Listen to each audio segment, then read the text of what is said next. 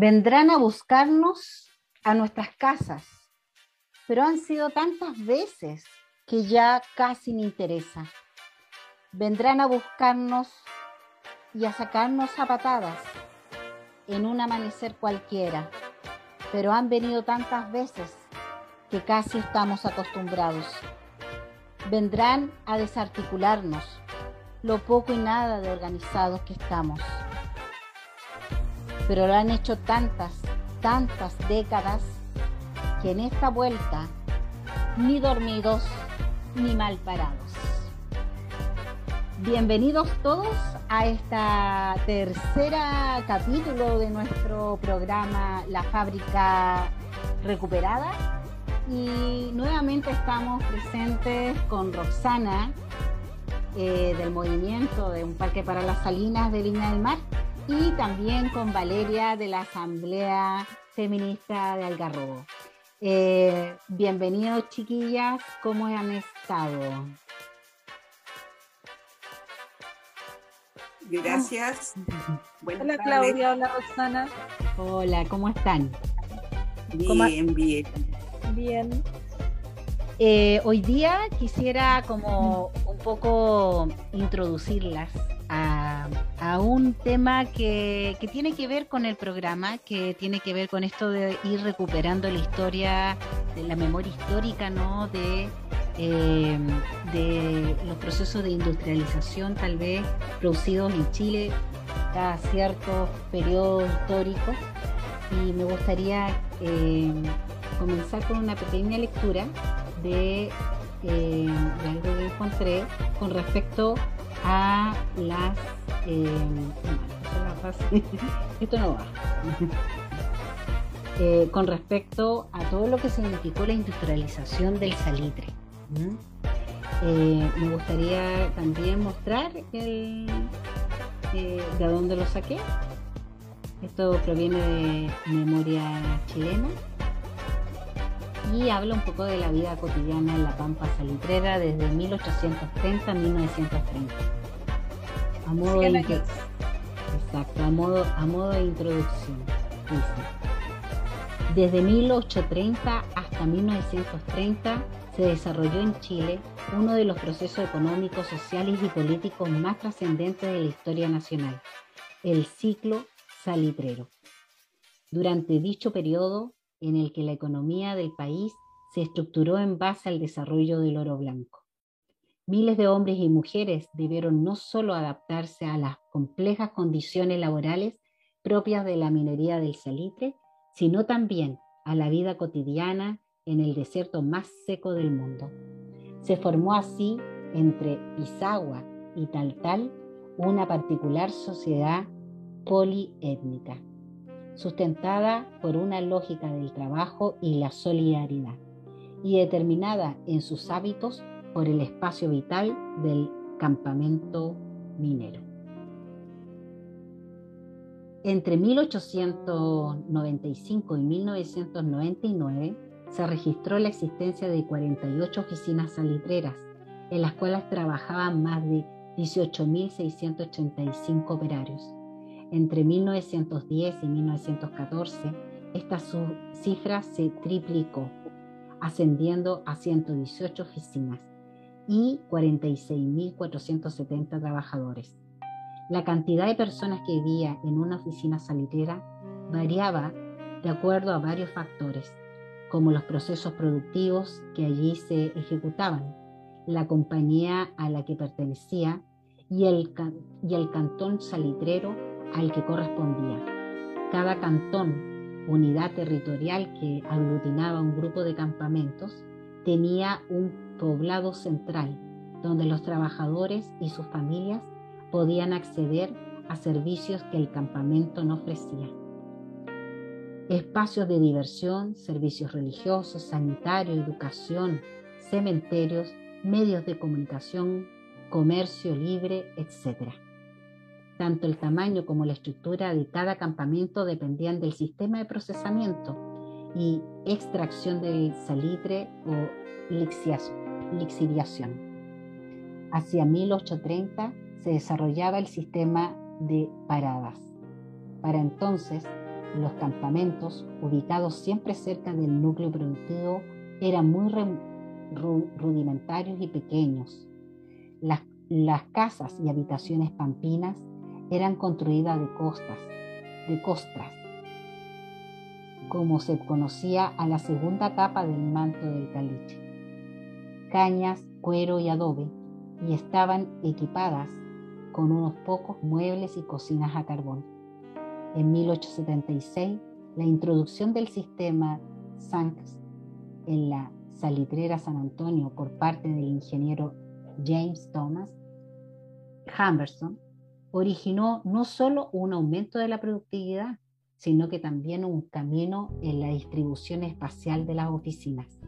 Estas, además de crecer ostensiblemente, comenzaron a adoptar una configuración de tipo urbano, organizada en torno a una plaza central con un kiosco de Contaban con corridas de casas dispuestas regularmente en calles, una administración ubicada en una zona alta desde donde era fácil escrutar toda la oficina, una pulpería y cantinas o fondas para los solteros.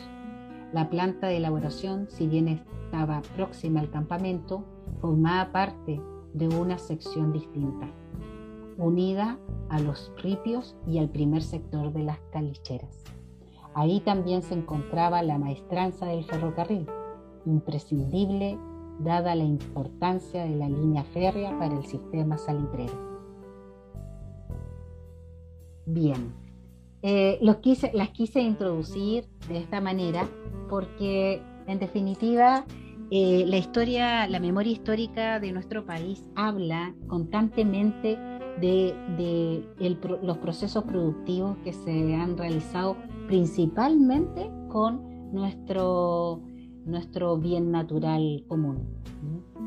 Eh, y ahora que en estos momentos el, tema con respecto a, quienes los administran estos bienes, cómo se administran, eh, cuál va a ser la participación también del Estado en esta administración, está siendo pero uno de los temas más importantes y creo, por lo que he captado en algunas conversaciones, con, organizaciones y todo, eh, está siendo uno de los temas que, están quedando como complejos, o sea, está quedando, están quedando casi al debe, ¿no? En la discusión constitucional.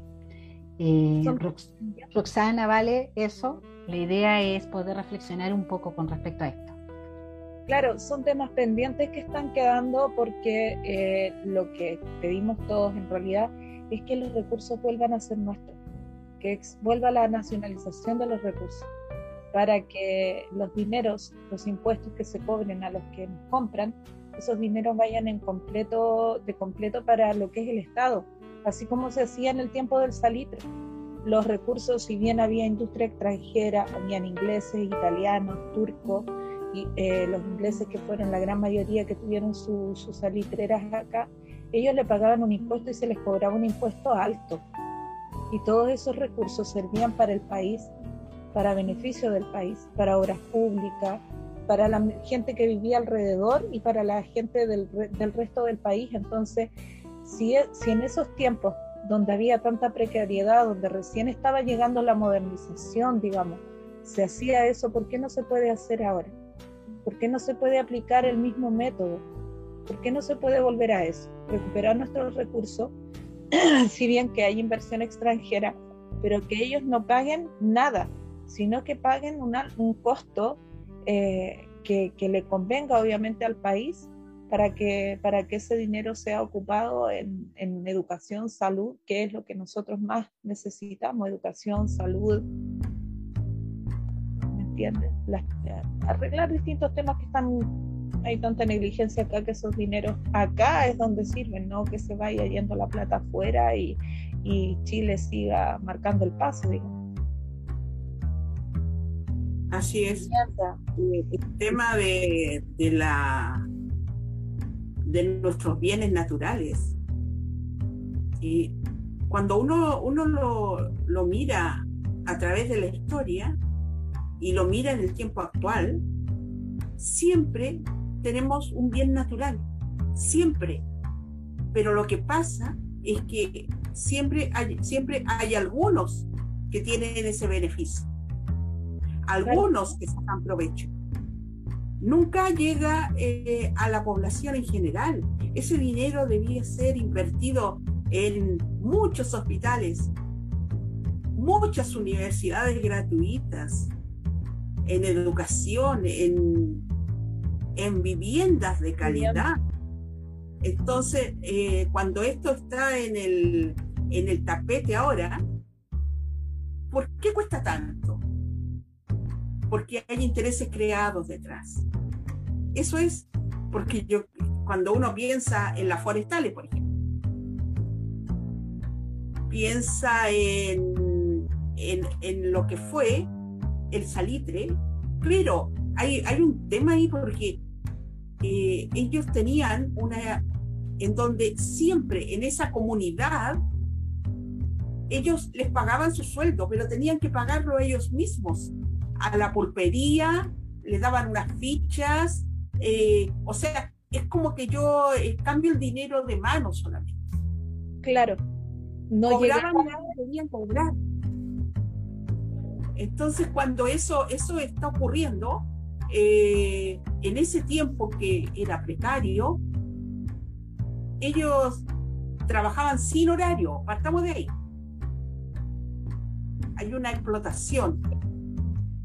el horario era hasta que se le dijera, bueno, ya eh, se acabó el trabajo por hoy, eh, sigamos mañana, o ya no puedo más porque estoy muy cansado. Pero no había una, un orden. Siempre era hay, si es que yo, yo pienso que si el ser humano no necesitara dormir para recuperar fuerzas, esto sería y hubiese sido aún peor. Esa es la verdad de las cosas. 24 horas completo, turnos completos. Es que eso, eso, eso deja ver, o sea, hablan del auge, hablan de que uy, se crearon muchos empleos, que llegó mano de obra extranjera también en este tiempo, fueron 100 años en que Chile, uff, estuvo, pero era el productor mundial de salitre, pero ¿qué pasa con la clase común, con la clase trabajadora? ¿Qué es lo que pasó en ese tiempo? Lo mismo que sigue pasando por los siglos de los siglos, ¿me entiendes? Sigue pasando lo mismo. Sigue habiendo una sobreexplotación, sigue habiendo la falta de, de preocupación hacia el proletariado, sigue lo mismo, es un cuento de nunca acabar. Y siguen los recursos yéndose para otros lados en el fondo, no quedando acá, no, no, quedando eh, realmente para beneficio de, los más necesitados, de los que más lo necesitan. Porque ¿quién, quién, quién puede comprender de los ciudadanos de a pie, de la clase trabajadora de este país, de la clase necesitada, que está llena de carencias, que el cobre salga en roca. Y, y ahí van otros minerales que son valiosos. Y que, porque hay el negocio está entre la naviera, que usa los peores barcos, esos que ya están para, eh, como quien dice, ya terminar su vida útil, eso lo llenan con cobre en roca. Porque ni siquiera tienen que invertir en un buen barco si es para meter rocas.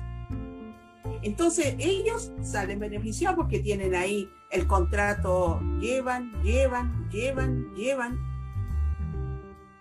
¿Y, qué pasa? Nosotros eh, nos quedamos con, en el fondo es como, no sé, un servilismo, podría ser llamado, porque estamos, eh, siempre ha tenido, ah, ya, como que dice, ya, llévense todo.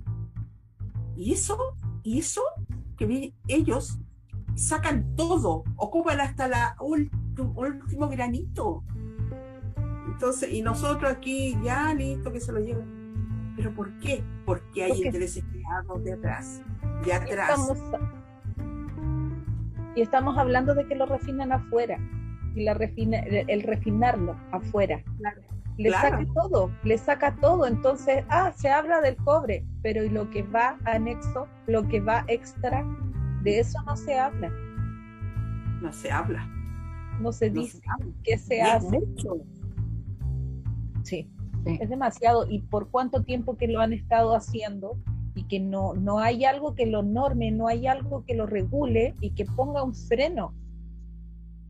Claro, claro, eso es lo que pasa. Si nosotros cuando, a ver, es como que uno estuviese regalándolo. Eso es lo que no, el Estado regala. que es lo que nosotros aquí tanta carencia que hay. Exacto.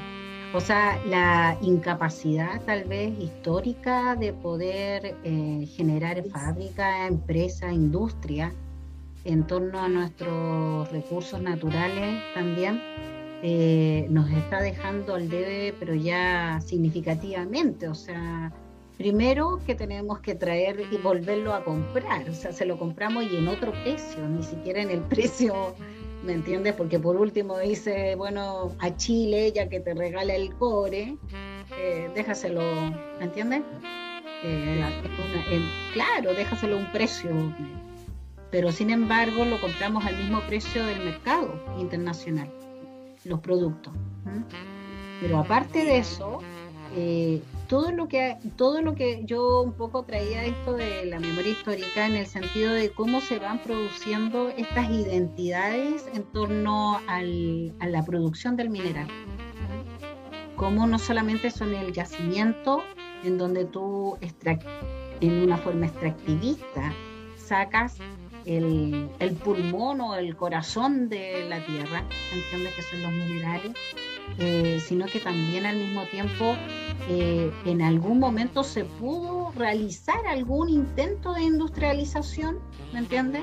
Incluso estaba el sistema, eh, la, la operatividad, totalmente operativo, el sistema de los ferrocarriles, que también fue producción del Estado en la existencia de ferrocarriles como la vía de unificación entre el yacimiento y el puerto o donde se iba a desembarcar, desembarcar el, embarcar el, el, producto, ¿entiendes? Entonces, en definitiva, a, lo que voy es que anteriormente a lo menos existía alguna intención de fábrica, de producción. Ahora, ¿qué pasa con este quiebre eh, que yo digo desde la presencia del neoliberalismo tajante en Chile en que efectivamente ya ni siquiera royalty, o sea, o sea, ni siquiera hay un impuesto mínimo por, porque ellos se quedan instalados en lugares que son pero para nosotros preciados. No solamente, no solamente el tema de la, de la extracción, que ya es, ya es un tema en sí, ¿me entiendes?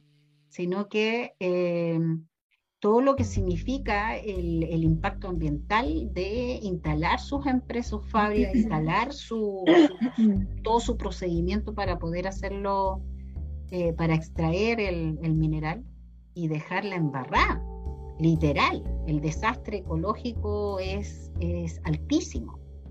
¿Y quién regula todo eso? Es quién lo regula, quién se preocupa. Se supone, siempre hablan de que se hace un, análisis de impacto ambiental, pero realmente ese análisis de impacto ambiental lo realiza ¿Quién realmente verifica que esto se haga? Porque al final es tanta la lucha que se tiene para proteger los territorios que son invadidos porque ellos llegan como dueños y señores y se plantan ahí y quieren hacer sus grandes proyectos y no hay quien los mueva los pueden estancar por un par de meses, pero después a las finales siempre terminan ganando. Pero las personas que evalúan eso por el lado medio ambiente, ¿cómo nos van a darse cuenta de que hay una falencia, de que hay algo que no está bien, de que hay algo que aunque sea mínimo va a afectar? Va a afectar ya sea una industria que vayan los residuos al mar o, o que vayan a un lago o, una represa que quede mal instalada en un lugar donde va a cortar el, flujo normal de, las aguas, el flujo que tiene, eh, que va a alterar todo, va a alterar el ecosistema, va a alterar el hábitat de, los animales, de las mismas personas que viven alrededor. Eh, esa, esa poco, ese poco interés en que realmente haya una regularización como se debe de, todo, de todos esos aspectos, de todo ese impacto que es negativo. Lo que te decía el otro día, el progreso está bien, pero tiene que ir acompañado de algo que realmente garantice que, por ejemplo, yo voy a cortar, no sé, árboles aquí, pero voy a, voy a plantar, pero voy a plantar nativo porque a estas alturas a mí no me sirve plantar pino, no me sirve plantar eucaliptus porque absorbe demasiada agua. Estamos con crisis, con crisis hídrica y vamos a seguir plantando árboles que consumen el doble o el triple que un árbol nativo. Es que eso es lo que ocurre, que aquí no hay una visión de futuro y, la, y, las políticas públicas eh, que se hacen son eh, por gobiernos. Y el que viene comienza en cero de nuevo. Entonces las políticas públicas no respaldan, no tienen un seguimiento. Cuando aquí tendría que haber, a ver, sigamos, avancemos, avancemos, avancemos. Si fuese así, las cosas en este país serían muy diferentes. Ya tendríamos, por ejemplo, eh, si estamos hablando de trenes, eh, un tren de norte a sur, teniendo un territorio, un país que es ideal, ideal para tener una línea ferroviaria de norte a sur. Imagínate en el mismo lo que quedó, ¿esto se puede reparar? Quedaron las vías hechas, los caminos están hechos. Claro. Las vías hacia el sur es lo mismo, es solamente invertir en reparación y buenos vagones, vagones nuevos y hacer un recorrido. Y serviría tanto para el tema mercantil como para el transporte de pasajeros. Y sería mucho más descongestión, menos contaminación, mucho más beneficioso para todos. Menos camionero organizado. Claro, menos camionero que cuando les conviene quieren apoyo, pero ellos no apoyan a nadie. Es que, es que, claro, porque ahí estamos en un tema que cuando uno habla de trenes, al tiro aparecen ellos. Al tiro. Es, una, es como una amenaza. Pero, y aquí, a mí lo que me llama más la atención es que se les escucha. Claro. Se les pone oído, al tiro, al tiro, al tiro. Y se frena todo tipo de proyectos Uno está ahí así como que, oh, hablaron de trenes y al tiro aparecen como que y, realmente sacan así mirándolo fríamente, ¿cómo va a ser mejor un camión con una cantidad limitada, con un, bajo, un vagón, o sea, un, ¿cómo se llama? Un tráiler que llevan, no sé cómo se llama la parte de atrás de un camión, pero esa, en vez de un tren que puede llevar mucha más carga, menos contaminante, más eficiente. Y, y, eso eso sería, pero maravilloso. Nosotros cuánto anhelamos un tren rápido entre Santiago y Valparaíso. Oh, ¿Cuánto nos cambiaría la vida? Santiago Valparaíso, Santiago San Antonio, hasta Cartagena, que imagínate. Un ramal. Sí, claro. Y, como también se habla tanto eh, del turismo, ¿cómo no, no, no invertir en un tren que, donde, donde el, el extranjero le diga, hoy voy a recorrer Chile en tren. En tren. y que se realizaba. ¿Cuántos países en Europa se pueden cruzar en un día? En tren. Que incluso anteriormente el sur entero lo podías casi prácticamente conocer en, tren. Por tren. Sí, pero los recursos, ahí, ahí está cuando uno mira así, ya, ya tenían tren en las salitreras. Eh, yo el otro día les conversaba que había un tren aquí chiquitito que daba la Sí, pues. Y aquí, aquí en el, entre uno norte y el líder, por decirlo, y entre Cinco Oriente y el mar, había una cantidad enorme de industria porque mi papá, él, él, creció ahí en la subida a los lirios, la, el camino al Sausalito. sí. Pero ahí y dice que una cantidad enorme de industria, que la gente se podría dar el lujo, a ver, me voy a ir a trabajar a esa, y la otra semana ya estaba trabajando. Imagínate. O sea, era, era, muy distinto ahora que hay que, empezando, hay que postular, hay que pasar un montón de, de test. Eh, si la mujer eh, tiene hijos, eh, que si está embarazada, uh, ni soñarlo. Entonces, experiencia, se cambió, experiencia laboral.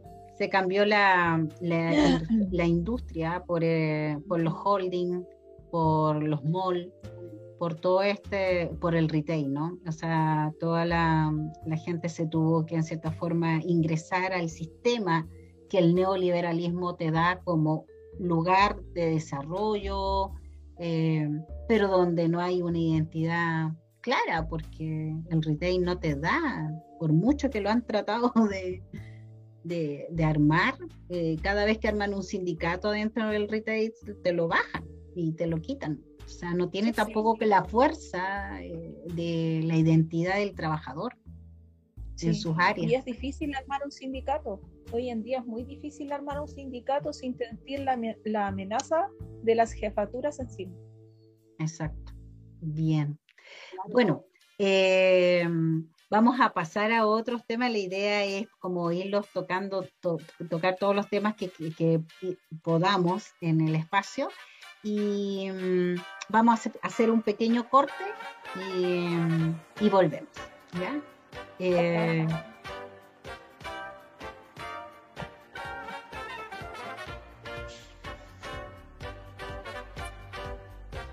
bien. Eh, continuando con nuestro programa, eh, la radio recuperada, perdón, la radio recuperada, la, fábrica recuperada en Radio Guillotina, efectivamente. Queremos darle paso un poco a esta invitación que nos trae la Roxana. Eh, Rosana, no sé si tú nos puedes comentar un poquito. Creo que estamos en, pantalla viendo la invitación de la Sí, una Cuéntanos un poquito. Bueno, este es el segundo dragón, pero voy a hacer, voy a irme al año pasado, en donde eh, se formó acá en, la región, el distrito 7, y luego quedó con el nombre de Colectivo Octubrista. Nació una idea de eh, articularse en torno al poder popular. Entonces, pero no era hacer un encuentro como que yo te invito, Claudia, yo te invito, ven a mi, a mi reunión. No, era una invitación a organizar un encuentro en donde tú tienes la eh, tienes el, digamos la podrías poner decir yo quiero que esto sea así me parece la mejor forma en donde cada uno la opinión de cada uno valga lo mismo a organizar y participar. Y comenzamos a planificar. Y en el mes de enero hicimos el primero, más pequeño, porque no sabíamos cómo, nunca lo habíamos hecho Y llegaron orgánicas y tuvimos un día sábado en torno al poder popular. Luego eh, dijimos, vamos a hacer uno en marzo el número dos. Pero se nos fue pasando el tiempo porque nos fuimos dando cuenta que el poder popular es muy amplio, tiene muchas aristas. Y, así se nos fue pasando el tiempo hasta que le pusimos fecha a este. Y este se realizará el sábado 28 de mayo. O sea, este sábado. Este sábado. Este sábado este sábado, el 28 de mayo. Este. Pero, más que nada, eh, es que este es el segundo. Pero nuestra idea es seguir haciendo, ojalá, ojalá, uno mensual. Porque no sabemos si vamos a tener cinco, si vamos a tener diez, porque esto ha ido aumentando en cantidad de personas, en ideas y en lo que nosotros queremos conformar también. Queremos tener de una unidad en torno al poder popular, la fuerza. Y en base a eso es que creamos una metodología, eh, tomamos contacto, nos separamos en comisiones, vinculando, articulando. Y esto está de norte a sur. Más todavía, tenemos contacto con el extranjero que se llama, le llamamos Comisión del Exterior. Chilenos en Canadá, chilenos en Italia, en distintos lugares. Y ellos también están cooperando en esto cada uno con una visión, aportando. Incluso levantamos una plataforma en donde se pueden subir documentos, están nuestras actas, eh, se puede leer. Si llega una orgánica y dice, yo tengo documentos, bueno, súbelos ahí. Y vamos leyendo lo que cada una de las orgánicas ha ido ellos publicando en todo este tiempo hay en este minuto ya tendríamos como 22 orgánicas por lo menos y eh, las inscripciones aún están abiertas para este jueves, pero el, segundo evento es el día 28. Roxana, una consulta, eh, porque dice que va a ser online también. ¿Va a ser vía Zoom o lo van a o lo van a transmitir por Face? Eh, va a ser, se va a usar una plataforma vía Zoom, porque nos vamos a separar en salas y va a ser transmitido por otras plataformas. Pero también lo novedoso que al mismo tiempo que nosotros estemos online, virtual, en Santiago se va a hacer presencial. Claro eso eh, es un lugar que, según lo que me dicen, pero yo no, no me ubico en el sector, ¿ya? Pero dicen que es un lugar amplio que está como a dos cuadras de la casa de Boris. Ah, por el barrio Chungay. Claro. Entonces ahí yo, y hay algunos que van a preferir ir de aquí, también van a ir hacia allá, presencial. Ya. Ellos están organizando eso también. La inscripción por ejemplo, para lo que es el Zoom y presencial, tiene que hacerse al correo que aparece ahí en el afiche. Al correo. Ya. Al correo. ¿Cualquier organización? ¿Cómo? ¿Cualquier organización puede ir? Cumpla los principios de nuestra carta de invitación. Ah, Tenemos una carta de invitación nosotros en cuanto a los partidos políticos, en cuanto a nuestros principios de horizontalidad. Eh, tenemos una carta de invitación que fue enviada. Yo te la voy a hacer llegar después para que ustedes la lean. Y es en base a eso, las personas que asistieron ya, porque ya están asistiendo a organizar con nosotros, se están sumando de miércoles en miércoles. Ya. Y las comisiones que funcionaron eh, hasta este minuto como necesitábamos, eh, esa articulación, comunicaciones y vinculación que se transformó en una comisión mixta. Entonces fuimos tomando contacto, llamando por teléfono, eh, presentándonos. Fue un trabajo bien puerta a puerta, como se dice. Claro. Y a poquitito, porque igual, en definitiva, a ver, contextualicemos un poco de qué estamos hablando cuando hablamos de poder popular, porque últimamente todo el mundo se sube al, al concepto, lo utiliza, todo lo le da sus buenas vueltas, eh, lo lleva a, campaña y todo, y después nos quedamos con el poder popular y todavía no entendemos ni siquiera. Se supone que. Mira, el poder popular lo estamos viendo en, como quien dice, en dos etapas. Por ejemplo, estamos en la etapa de implementación. De nosotros eh, conocernos, cómo lo vamos a hacer, planificación, pero va a venir una parte en donde es la, la ejecución. Claro, pero es la disculpa, Roxana, disculpa, eh, pero se está pensando como en algún momento, yo me acuerdo de algunas asambleas que asistíamos, incluso asistíamos nosotras acá, eh, cada una de sus orgánicas, en que se, empezó a hablar del cuarto poder, de, de, la necesidad de un cuarto poder. O sea, no solamente era el poder ejecutivo, legislativo, judicial, sino que la importancia de que existiera el cuarto poder de los movimientos sociales y organizaciones de base.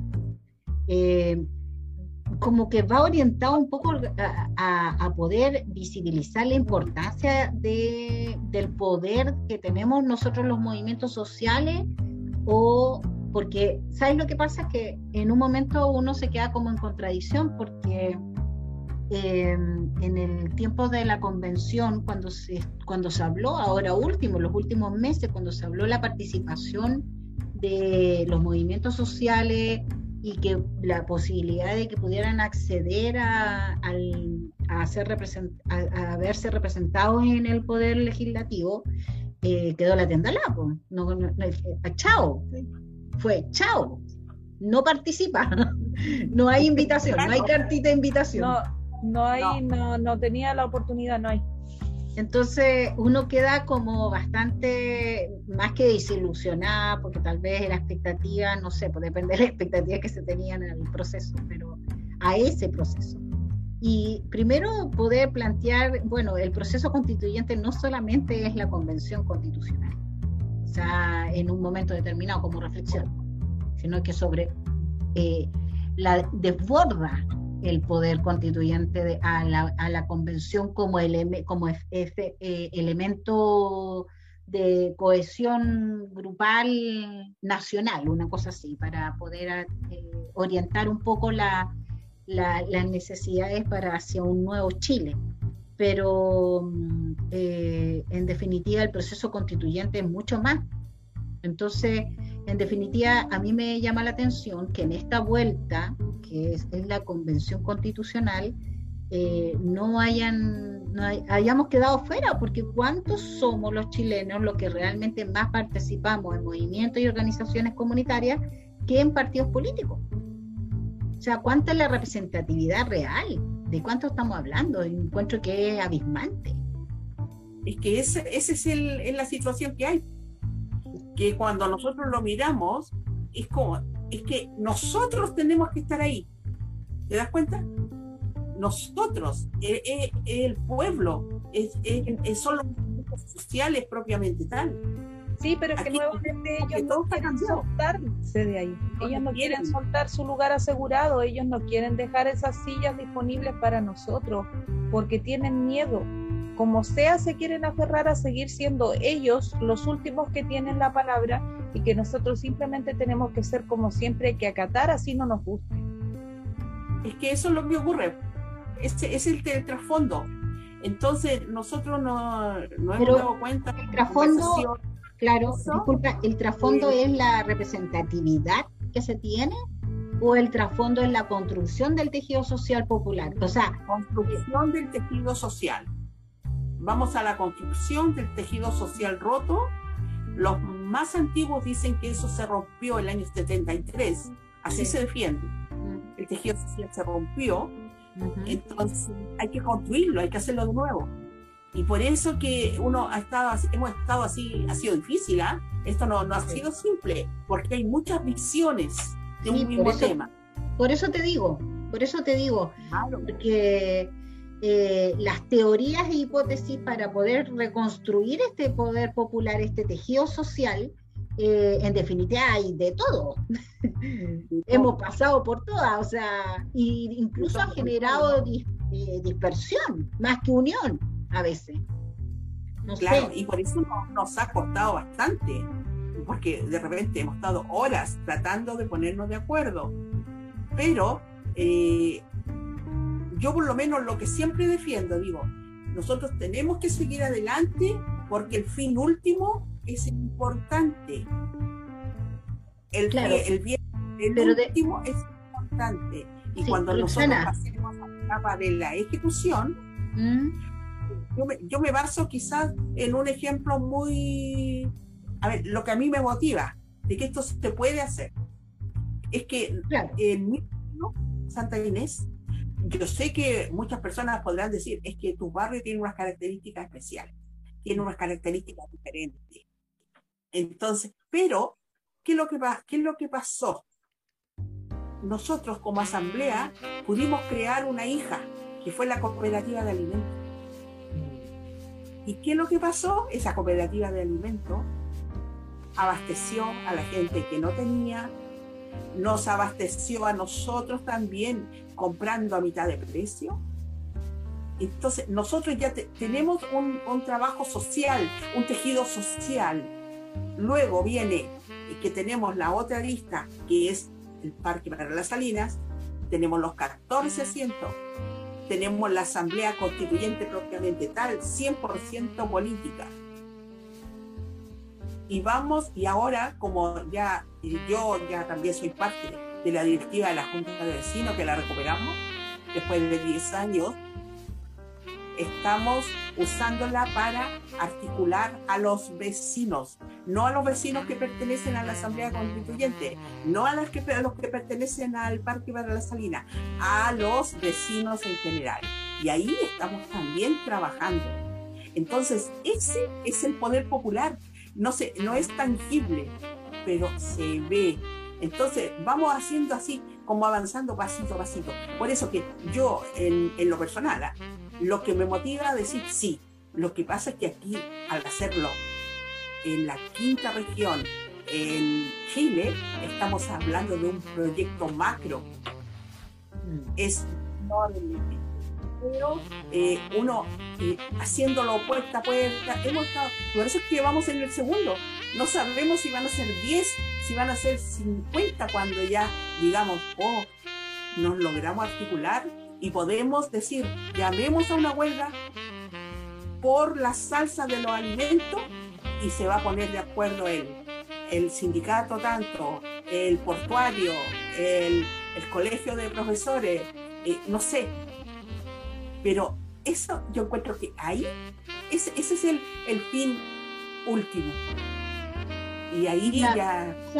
y el, eh, entiendo la articulación eh, y en el tema de representación, porque ahí caemos de repente también. también yo te, traigo como un poco las dudas típicas del chileno a pie que ha visto ya tantas cosas que eh, Quería llegar a lo mismo.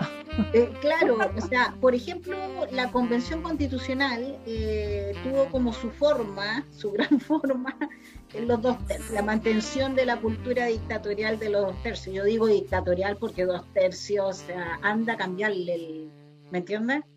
es, es, solamente para que algunos, los más poderosos, mantengan hagan que el independiente, el la gente que viene de movimiento se tenga que necesariamente alinear un poco a, los poderes que están más, más organizados, que tienen más capacidad de organización, porque tienen lucas, porque a esta altura es por eso. En estos momentos en Chile es por eso. Ellos tienen muchas lucas para poder implementar plataformas, llegar a más gente, eh, tienen oficina, tiene, o sea, nada sale de sus bolsillos directamente, sale del bolsillo de todos. Nada. Los medios. ¿Qué es el problema que tenemos las organizaciones comunitarias, las que no estamos clientelizados, las que no hemos querido entrar en el sistema, ¿me entiendes? En que tenemos que hacer, pucha, todo, pues tenemos que reunir la plata para hacer la actividad, ¿me entiendes o no? Bueno, el tema es, eh, acá, eh, ¿cómo se ve? Porque ya teniendo este ejemplo chileno en, nuestra cotidianidad chilena de participación, que es la convención y que se fue a los dos tercios, eh, y que creo que quieren seguir con la onda de los dos tercios, porque parece que siguen con la dinámica de los dos tercios con la, con la comisión de armonización, tengo entendido, la transitoria también van a seguir con los dos tercios, pero bueno, eh, ellos ya vienen, por eso yo decía la otra vez, ellos responden al, a la cultura heredada del poder constituido. ¿me entiendes? Incluso con sus formas de representación de dos tercios. Acá, ¿cómo, cómo sería? Eh, eh, ¿es, la, ¿Es la votación directa? ¿Es el 50 más 1? ¿Cómo, ¿Cómo se van definiendo los paso a paso? Nosotros, ¿cómo lo estamos haciendo? Sí. Eh, estamos, estamos trabajando en este minuto por los consensos. Ya. Hemos, en algunas oportunidades, hemos tenido que votar. ¿Para qué voy a decir una cosa por otra? Porque ha sido imposible. Votadora y él ha sido la única manera de ver la mayoría. Entonces, lo hemos hecho así y cuando ha habido mucha diferencia, hemos vuelto a hacer otra reunión, hemos tenido que separar los temas. Este es el punto conflictivo, tratemos este punto. Ahora justamente en, en el acta había un punto en donde estaba siendo de conflicto. Entonces, ese punto se va a tratar el miércoles. No es que todo esté malo, sino que hay líneas que hay que tener mucho cuidado en lo que se pone. Claro, entonces porque hay muchas suspicacias, porque hay personas que han dicho, eh, ustedes quieren eh, crear una orgánica. No estamos creando una orgánica, esto es una organización para realizar un encuentro. Nosotros no estamos creando una orgánica, porque cada uno ya tiene su orgánica de, en su territorio. por eso te digo. Entonces estamos, eh, nos reunimos para organizar un encuentro. Después, de nuevo, nos vamos a reunir para el otro encuentro. Entonces, no es que tengamos una jerarquización. Y así lo hemos estado haciendo y, y por eso que ha sido difícil también. O sea, no, no puedo decir esto ha sido así, o esto ha sido como caminar sobre algodón. No, no. Pero hemos logrado tener un punto de encuentro y eso ha sido lo valor, valorable y, y lo que hemos tratado de rescatar. ¿Por qué? Porque yo digo, siempre pongo un ejemplo. La derecha tiene, se pelean entre ellos, discuten, todo lo que nosotros sabemos. Pero cuando hay que tomar una decisión, van todos juntos. Y, y después arreglan sus temitas ahí. La izquierda, ¿qué es lo que hace? Se divide. Tú por allá, tú por acá, y vamos haciendo cosas nuevas. Y siempre estamos haciendo de nuevo. Pues. Ese es el tema. Entonces hay que, no sé, yo pienso que hay que tratar de tener puntos de encuentro y ni yo tengo el 100% de la razón, ni el otro tampoco, porque somos seres diferentes. Yo puedo ser más intensa quizás para exponer y a otro le puede chocar lo que estoy diciendo, o puedo ser más dura. Y hay otros que empiezan a decir lo mismo y se dan mil vueltas. Y a mí me aburren pero, ¿qué vamos a hacer si todos somos diferentes? Es de carácter, es de forma de ser. Y está contextualizado al, al, momento actual porque empiezan a sacarte del poder popular de más o menos y lo que pasó y darle con lo que pasó y oye, una, una cosa casi tortuosa, uno empieza como a...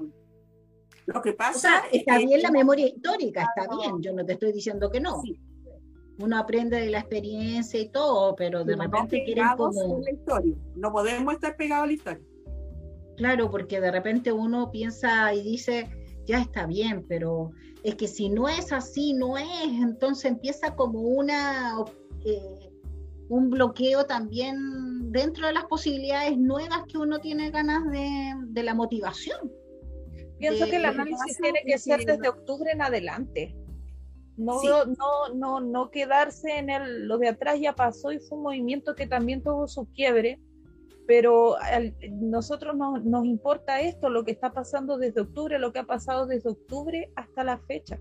Entonces, eso es lo que hay que analizar, los quiebres que se dieron desde ahí en adelante, el por qué y cómo, empezar a dejar, claro, cómo empezar a dejar eso, esos temas un poquito de lado y empezar a ya, ok, tú piensas esto y esto con esto sí encaja, entonces ya, ok, bien, suma, vamos uniendo, vamos formando la cadenita, vamos poniéndola más firme.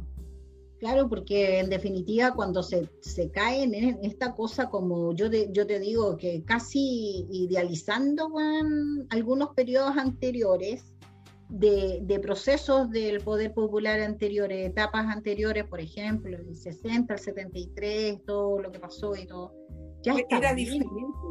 Pero eran otros momentos, había otro contexto, había otro poder popular también, o sea, estábamos en un estado más bien eh, benefactor, o sea, teníamos capacidad de poder tener salud pública y a lo menos educación, ¿me entiendes?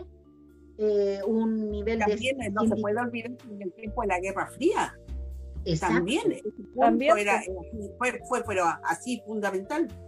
Entonces, en estos momentos, un poder popular que nos esté dando respuestas, por ejemplo, al cambio climático, a las crisis hídricas, al, tema de los recursos naturales y al tema, del, al tema básico de los desastres y emergencias, de cómo nos vamos a reconstruir a los procesos de amenaza en estos momentos. Y de, o sea, si no estamos hablando de eso, entonces es volver a darle más espacio al tiqui tiqui ti y el...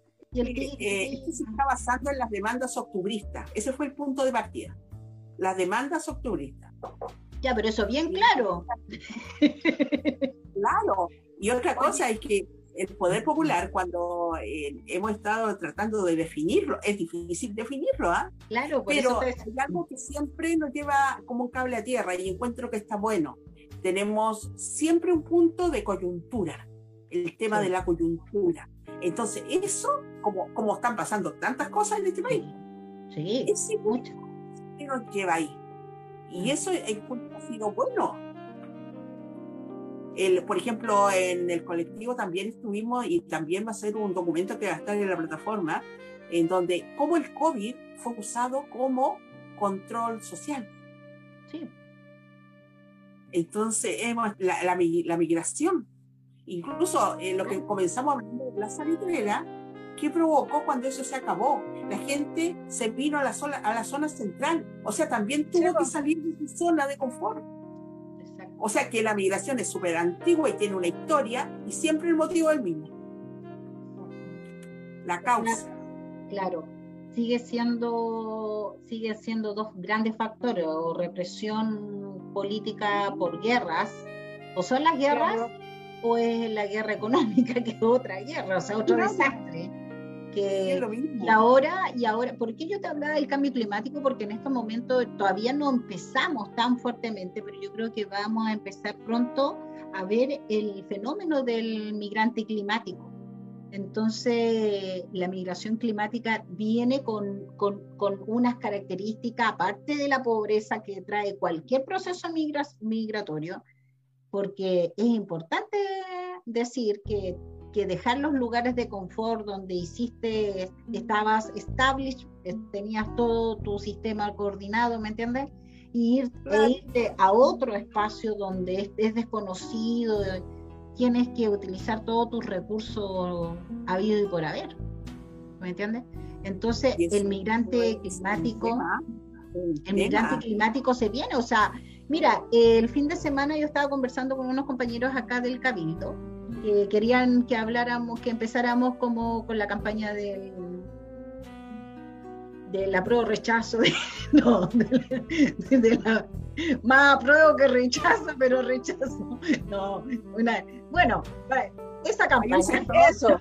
Hay un sector que dice apruebo con ilusión, sin ilusión. Sin ilusiones, está diciendo ya apruebo a media. Claro. apruebo regañadientes. Sí, bueno, y todos estos fenómenos que se están dando, y bueno, la cosa había que empezar, éramos cabildo, era por la nueva constitución, imagínate, entonces estábamos viendo.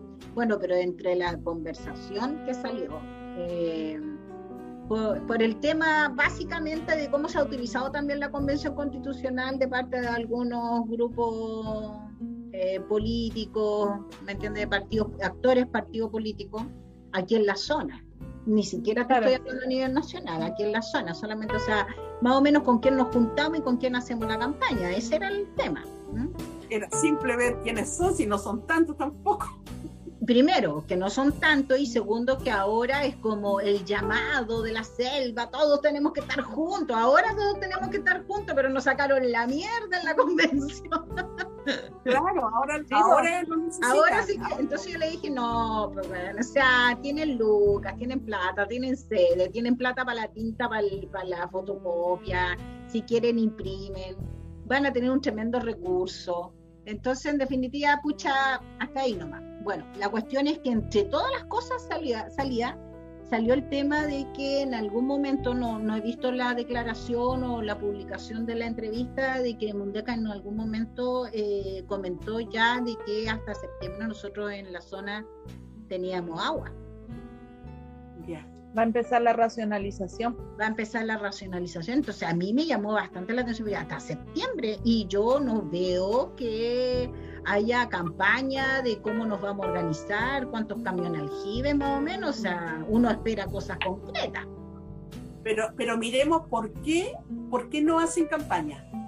Ahí está el punto. Me llama la atención que no hayan llamado, la, a, no, ser que haya, haya habido una convocatoria, pero yo no he escuchado acá en la zona, por lo menos en Viña, no he escuchado de que nos estén llamando las organizaciones comunitarias para que podamos hacer por lo menos un espacio de, información, algo, no sé. Ojo, ojo, que ahí las empresas de agua van a tener mayor motivo para subir el, el, servicio, dada la escasez. Se van a eh, aprovechar de, de, ese tema, o sea, el silencio puede ir por ahí también. Acuérdense o sea, que todo es una estrategia donde siempre los perjudicados somos nosotros.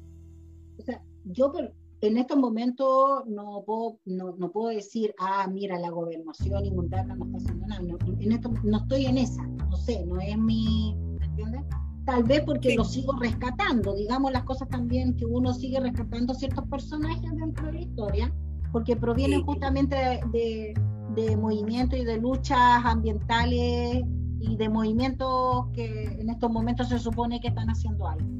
Pero llama la atención. Se supone claro, o sea, uno también, o sea, a ver, eh, bueno, uno termina rescatando igual ciertos personajes, aquí estamos con cosas, tal vez es mi espíritu el personal, pero me llamó la atención, pero más que eso, eh, me llamó la atención el, llama, eh, el que ellos manejaran tan bien ciertos grupos que yo te digo que no tienen ninguna necesidad de ir a comprarse un camión algía a su casa diariamente.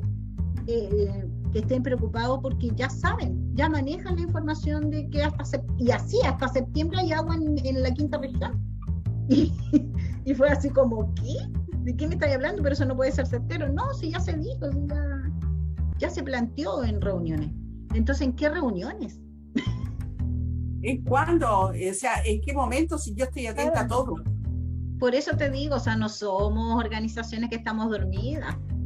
No, para nada. Estábamos conectadas, conversamos, hablamos y la información pasa por, a no ser que sea una tremenda mentira lo que se está diciendo, pero me llamó la atención. Por eso te digo, en el mejor de los casos esperemos que sea mentira y en el peor de los casos esperemos que sea algo verdadero, pero ellos ya están asegurados con agua. sí, o sea, el solo tener la información en estos momentos te da 5.000 años de avance el solo manejar información. Por eso te digo que la información es súper importante y también el poder popular tiene mucho que ver con la información. O sea, nosotros tenemos capacidad de tener información fidedigna y rápida con respecto a algunos elementos energéticos o de escasez. Tenemos la capacidad de saber cuánta azúcar realmente hay en Chile, cómo está el aceite, ¿Tenemos esa información o vamos a tener que de nuevo ir a la cuestión de transparencia y hacer todo el show que todo el mundo ya sabe que las organizaciones comunitarias se la... No, van a decir. O sea, yo, yo por, mi, por mi parte, yo digo... Eh, o es parte de la ley de seguridad nacional de Estado que no, que no podemos saber. ¿Por qué? Porque saben que vamos a salir a Sí, po. Entonces, no nos van a decir, porque ellos le tienen miedo al pueblo organizado. Es secreto de Estado. Por secreto de Estado. Esto, de los secretos de Estado, que ya, eh, sí, pero ojo, cuando ya hay problemas de desabastecimiento o de ya de corte de energía y corte de, del recurso hídrico, ya tenéis que empezar a informar por lo menos unos cuantos meses antes, porque la gente se tiene que organizar pero mira, una cosa, mira una cosa, los edificios top top, ellos tienen estanques de agua. Sí, pues. Les duran por lo menos dos días. Y para abastecer a toda la comunidad, que son torres, a mí no me cabe la más mínima duda que los coraceros que abajo la deben tener.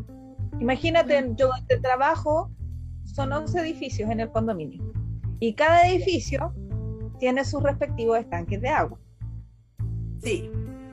Entonces, si hay racionamiento de agua, ¿qué es lo que va a pasar? Van a dar todos los días, supongamos, tres horas de agua. Ellos lo van a llenar y van a tener agua dos días, hasta dos días después. Y vamos todos los días. Nosotros los que estamos jodidos.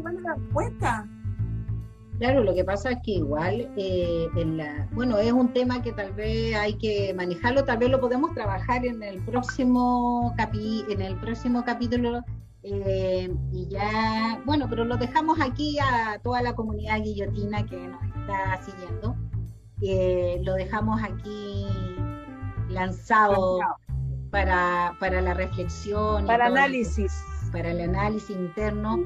Nuevamente eh, recordar que este espacio surgió, nuestra motivación que nos, hizo salir al aire fue básicamente la, memoria de nuestra querida Fran como un símbolo de las comunicaciones populares y la importancia de poder seguir sumando voces en todos estos espacios y agradecer a la Guillotina Radio que se está, que está accediendo a que las organizaciones comunitarias eh, estemos acá presentes.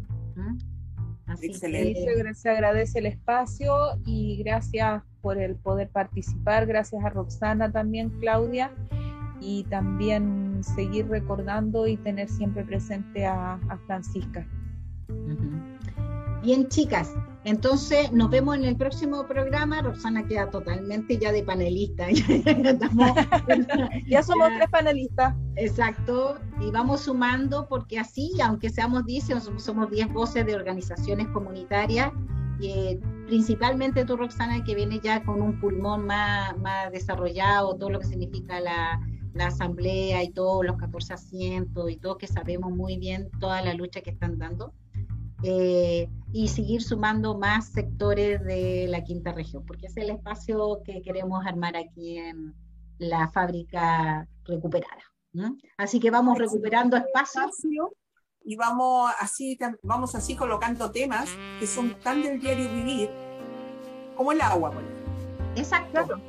Entonces, eh, hagamos una gran invitación para que el próximo capítulo lo hablemos del agua, pues y esta amenaza, entre comillas, este rumor de vacío de barrio. la crisis, nuestra crisis hídrica que vivimos. Que recibimos esta información sobre que en septiembre se termina el agua, chiquitos.